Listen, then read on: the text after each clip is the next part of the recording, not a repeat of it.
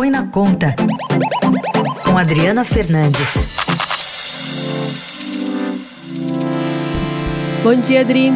Tudo bem, Carol? Tudo bem, Heisen? Bom dia a todos os ouvintes Bom da dia. Eldorado. Bom, depois de semanas aí de negociações, a PEC da transição deve ser protocolada hoje no Senado. Em troca da aprovação do texto, você informa hoje no Estadão que a equipe de Lula já aceitou que parlamentares destinem por meio de emendas parte dos recursos que vão ficar livres no orçamento de 2023. O que está entrando nessa conta aí de negociação? Olha, é um estica e puxa, né? Que cada um puxando do seu lado, o governo, desculpa, eleito, já percebeu que não vai ser tão fácil aprovar a PEC do jeito que eles desenharam, com aquelas medidas que expandem o, o, gasto em 200 bilhões de reais e vai começar a ceder. Não vai tirando, não vai tirar tudo agora, mas a PEC será desidratada. Essa negociação começa com essa parte né, de destinar os recursos do, do, do espaço que vai ser aberto no, no orçamento. O que, que significa isso, é, Carol? É dizer, os parlamentares vão dizer onde vai ser colocado, é na farmácia popular, é na, nas, na merenda, é, são as prioridades orçamentárias, que, aliás, é função é, do Congresso Nacional é, definir e aprovar o orçamento com essas prioridades. A questão do prazo, prazo para retirada do Bolsa Família, do teto de gastos, esse é a base da PEC, é a retirada das despesas do Bolsa Família, que vai substituir o Auxílio Brasil, do teto de gastos. O teto, repito, a regra que limita o crescimento das despesas e que continuará em vigor com essa PEC se ela for aprovada. Essa, essa retirada, é, na, a ideia era deixar de forma permanente isso pegou mal. O próprio presidente do Senado, Rodrigo Pacheco, disse claramente que não passa. Vão é, negociar para quatro anos, ou seja, no mandato do presidente eleito, Luiz Inácio Lula da Silva, mas o que pode cair ainda mais, inclusive para um patamar de dois anos, seria considerado até razoável pela equipe de Lula, porque lembro que o Centrão, o presidente da Câmara, Arthur Lira, eles estão pressionando para um prazo de um ano. Agora, Adri, então, eh, fazendo as contas, aí vai depender do resultado final ainda, mas sobrariam 105 bilhões é, com o Bolsa Família saindo do teto, e aí sobraria isso para investimento.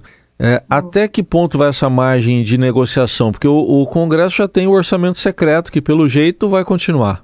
Exatamente, a margem de negociação são esses 105 bilhões de reais, porque o teto, é, os gastos com é, Bolsa Família que serão retirados, eles custam, eles estão na conta, né, não vai estar na PEC, 170 bilhões de reais. Isso para acomodar os 600 reais e também 150 para crianças de 0 a 6 anos, de, até 6 anos, que é uma promessa é, do presidente eleito Lula.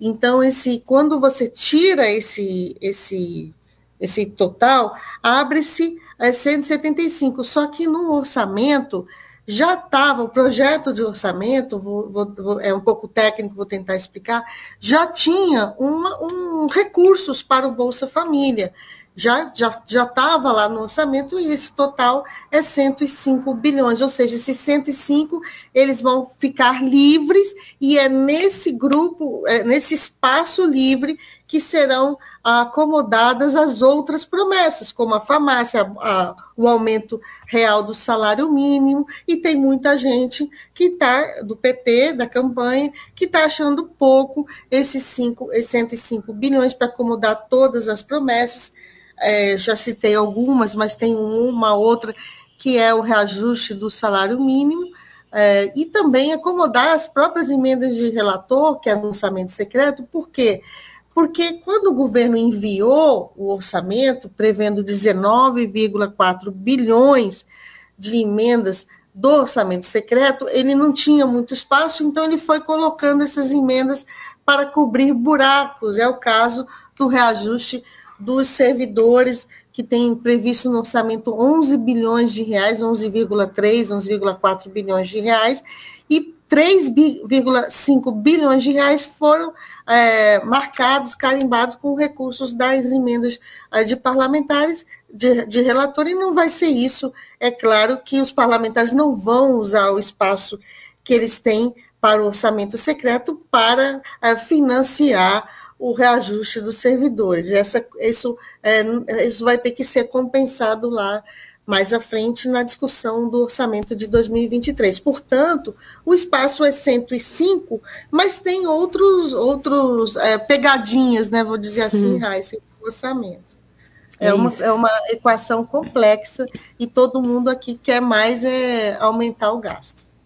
E aí, empurrando com a barriga, essa esse aceno de uma nova âncora fiscal só para 2023, como disse ontem o vice-presidente eleito. Exatamente, é, o vice-presidente eleito ele tenta acomodar a cobrança é, do mercado financeiro por essa regra. Ele, o mercado avalia que esse gasto de 200 reais é explosivo para a dívida pública e um, dos incômodos dos investidores do mercado é de que não há uma regra clara do que vai acontecer uhum. é, com, ó, com o teto de gastos, porque a gente está discutindo uma transição, uma regra de transição é, fiscal para 2023. Mas e depois, é, é, Carol? E depois é a pergunta que fazem os investidores do mercado, porque essa regra de transição ela não é temporária nos gastos. Esses gastos que estão, se ah, que estão sendo elevados, como o Auxílio Brasil, o ganho do salário mínimo, eles seguirão, eles são gastos permanentes. Portanto, qualquer outra regra que venha a ser colocada, ela já parte de um limite de gastos muito mais elevado, e isso é, os investidores fazem alertas, estão botando os números em planilhas, dizendo que é, que é insustentável do ponto de vista fiscal, e, é claro, o, o, o governo de transição que quer ter esse espaço para gastar mais, até mesmo para é, impulsionar a economia, o crescimento da economia, é, em 2023, que é um ano já de dificuldade, de cenário de desaceleração é, internacional, que o Brasil não tem como fugir desse cenário, eles querem gastar mais para também ativar o crescimento. Essa Adriana Fernandes, acompanhando e trazendo todas as movimentações dia a dia dessa PEC da transição. Obrigada, Adri. Até logo, até sexta-feira.